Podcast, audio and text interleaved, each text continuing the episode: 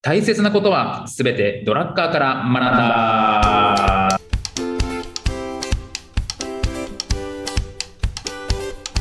ということで、は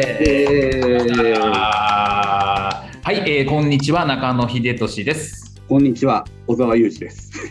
この番組は公認会計士税理士でありながら企業に対して組織論のコンサルもしてしまうドラッカー大好きおじさんの小沢裕二と弁護士であり会社も経営しているにもかかわらずドラッカー素人おじさんの中野哲俊がドラッカーの言葉をヒントに経営組織論などをテーマに語り合う番組です。よろしくお願いいたします。はいということで今日も張り切ってまいりましょうというところでござい ます。ええ相変わらず暑いですね。あれなんかデジャブかななんかあれこれ前回と同じような話してる な。先生知ってますか今日で、はいはい今日の放送がね、はい第99回。あら、99回、すごい。ね、はい。これをね、あの、は次どうしようかって思ってて、このままダラダラっと入っていくべきなのか、はいはい。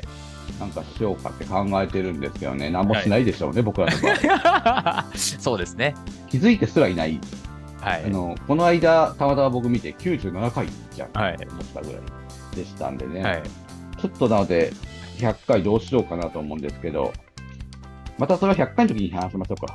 そうですね、そうですね。これあれですね、なんか性格が出ますよね。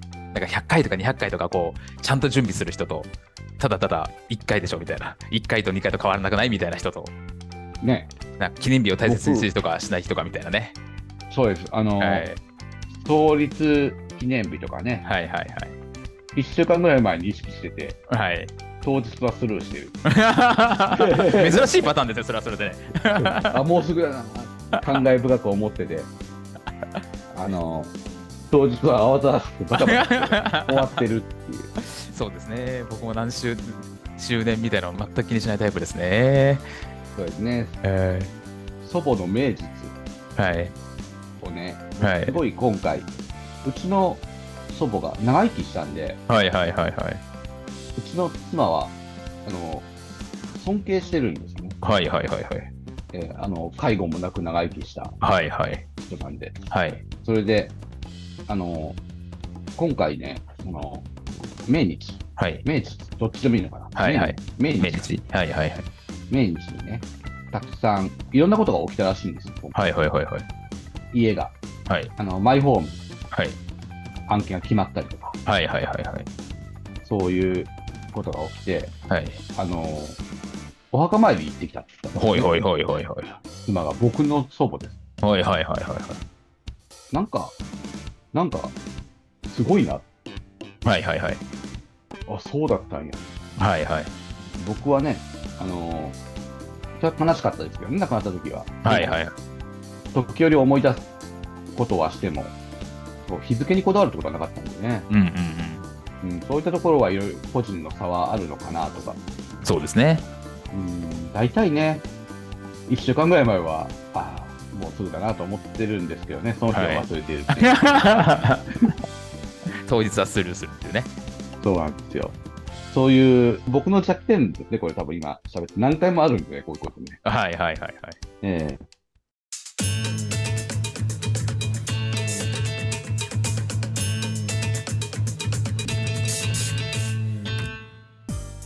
でね、やっぱ組織にはね、うん。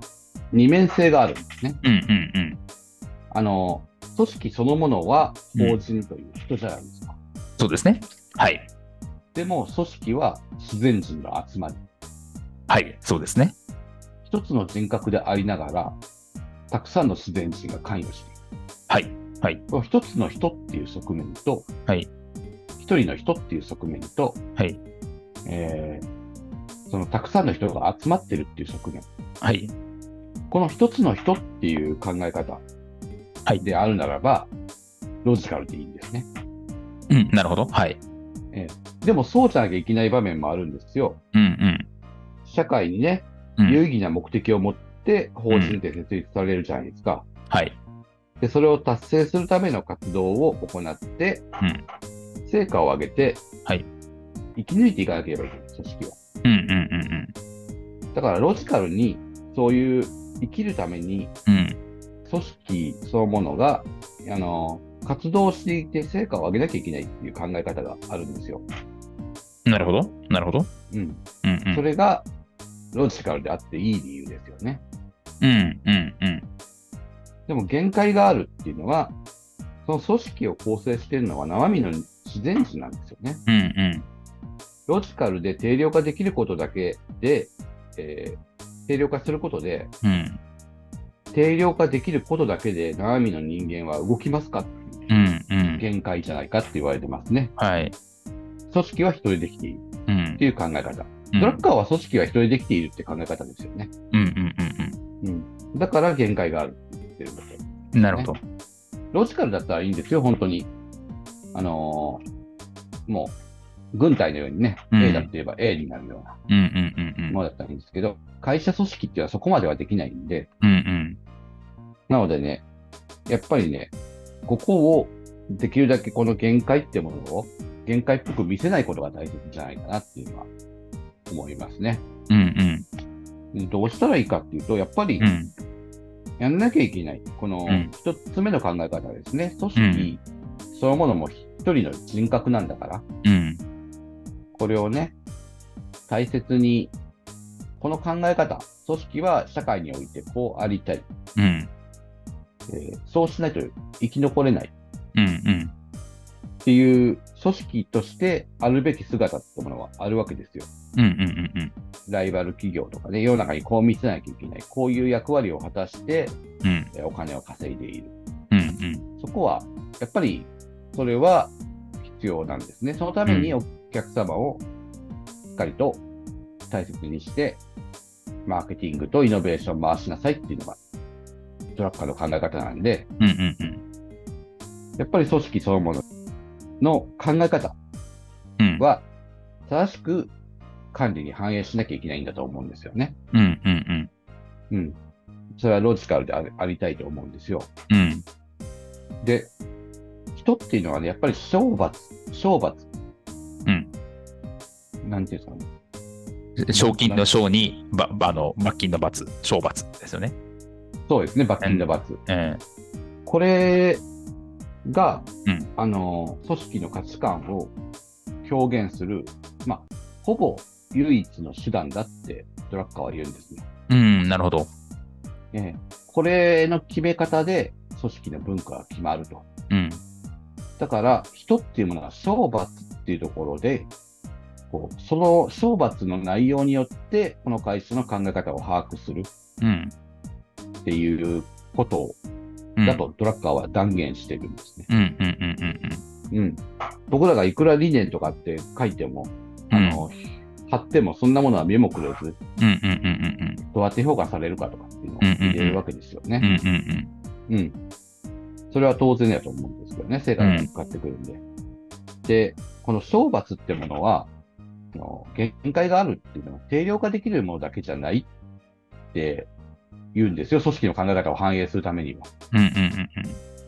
あの、なんていうんですかね、賞罰の賞と罰に分けるんだったら、うん。お金を稼いでいた人が賞を受ける人なのか、うん。あの罰はお金を稼がなかった人が受けるべきものなのか。うんうんうんでも、そのお金の稼いでるって誰が稼いでるって分かりますかみたいな。うん。うんうんうん。うん。いろんな人の支えがあって稼い稼いでるかもしれないうんうんところもあって、あのー定量化できないんですよね。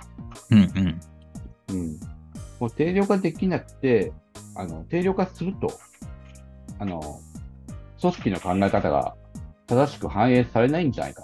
うんうんうんうん。結局、稼いできた人を評価するっていうことになったんだったら、組織の考え方ってのは金を稼げって言ってるわけですもんね。うんうんうんうん。そうですね。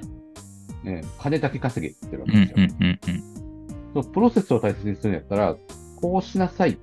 結果としてお金来ますからっていう考え方で、こうしなさいってところを、例えばお客様にきちんと挨拶しなさい、定期的に連絡しなさいとか、うんそれをね、あのーそれを反映した評価基準って作るの難しいんですよね。うんうんなのでね、あのーこう、このあたりをね、賞罰っていうものを組織の価値観に正確に合わせる。賞罰を組組織の価値観に正確に合わせることで、それに合った人が集まってくるっていうこと。人それぞれ価値観があるんですけど、あらゆる価値観の人を揃え続けることばかりが僕は正しい多様性って言われますけどね。うん。組織一つで、あらゆる多様性は受け入れられないっていうのはまあ現実だと思うんですね。うんうんうんある程度の多様性は必要ですけれども、うん。うん。あの社会ではないですよね、会社うはね。ん。そうですね。はい。ええ、それで、えーなので、組織の賞罰っていう評価、評価でもいいんですよ。評価っていうのは、あの、その組織が、あの、戦っていく、市場で戦っていく上で必要なね、あの、価値観うん。に、いや考え方、理念とかね、うん。そういったのを正確に落とし込むべきなんですよ。うんうんうんううんん。で、これ、正確に合わせることっていうのは究極的に正しいと思うんですよ。うん。うんうん絶対正しいと思うんですよ。うんうん。でもこれね、定量化できない可能性が高いっうん。ていうところが、本当に難しいところで、うん。ここ、このね、あのー評価に組織の考え方をうまく組み入れるっていうことが、経営者の頭の良さやセンスが問われている。うん。これで決まるんじゃないかなとまで思うぐらい大切なことだってことを意識いただけたらなと思うんです。な、なるほどね。だからわまさかりに、ますかねうん。いや、こうのん辺りうん。だから結局、あれですよね。まさにそれが会社として何をしたいのかとか、何を大事にしてるのかってところに直結するって話ですよね。そうなんですよ。な何を、えー、と賞とするか、だあえーと、何を罰とするかということを決めることによって、こういうことすればいいんだとかあ、こういうことしちゃいけないんだっていうのが明確になるし、それをしたら、まあ、給与なのか、他の方法なのかで、何かしら恩恵を受けるし、やってはいけないことをやったら、まあ、給与なのか、それによって引かれるとか、そういう罰があるよね。ということで、行動指針が明確になるって、そういうことなんですかね。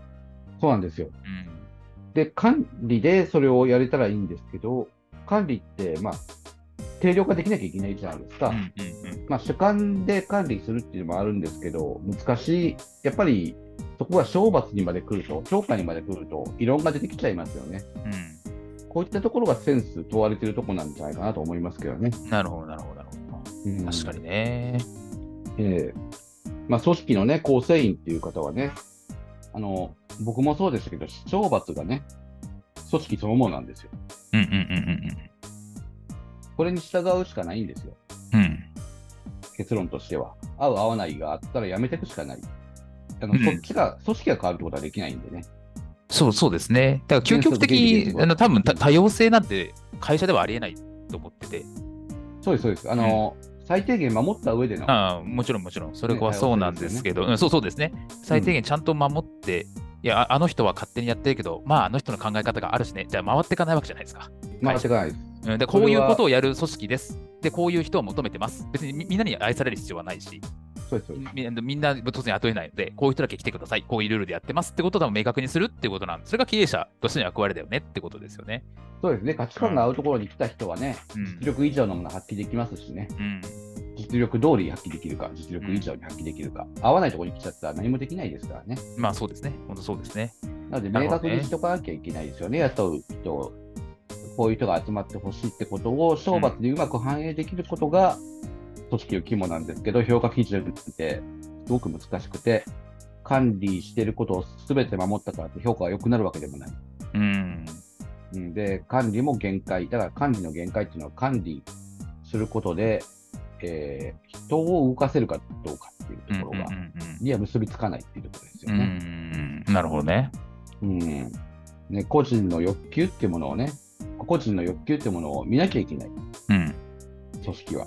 うん。でも、組織の、えー価値観を正確に落とし込むような、うん。いいところで管理しなきゃいけないんだろうなって僕は思うんですよ。うん。えー真の管理とは言えない。うん。要するに、定量化してるものだけ測ってても、うん真の管理とは言えないとドラッカーは言ってますよね。うん。うんいやー、確かにそうですよね。うん。例えば僕があのお客様に、うん。こう、僕、顧問業なんでね、うん。あの連絡が途切れがちじゃないですか、何も何事も起きない、うん。うん。問題が頻発しているお客様はもう毎日のように電話しうん。うますけど、ん。何もないあの、うまくいってるお客様っていうのは連絡が滞りがちになるんですよ。うん。うん。でもね、あのー例えば僕であればあの、これ自体が売り上げとかとは関係ないかもしれないけれども、お客様が困ってないかどうかってのはすごく心配なんですようんうんね。うんうんなので、月1回は必ず連絡するように、うん担当のスタッフにうんうんうん言っていますね。月1回連絡してなかったことが僕分かればアドバイスしますし、うんうんえーそれは管理してますね。あのうんいつ最後に連絡取りましたかっていう。うんなるほどえーそれが僕の会社、僕が経営している会社にとっては大切なことなんですよ。うんうんうんうんそんなどうでもいいって思う方も一方でいると思いますしね。はいはい。だからそこはだからな何を大切にするのかっていうところを明確に示して、それをやったらこれしたらこれするよとか、しなかったらこうするよとか、そういうことを決めていくみたいな。そうですね。なるほどね。やんなかったら、ね、全くそれを僕がアドバイスし続けるとかね、うんあ、のやって、やってねって言い続けたりしてたらうん、やっぱり次の、ね、あの、給料上げるタイミングで上がりにくくなるんじゃないかなとは思いますよね。なるほどね。うん、あの自分から自ら先んじて連絡取っていく子の方が僕にとっては評価しやすうん。いっていう考え方です僕のセンスでは、なるほどね。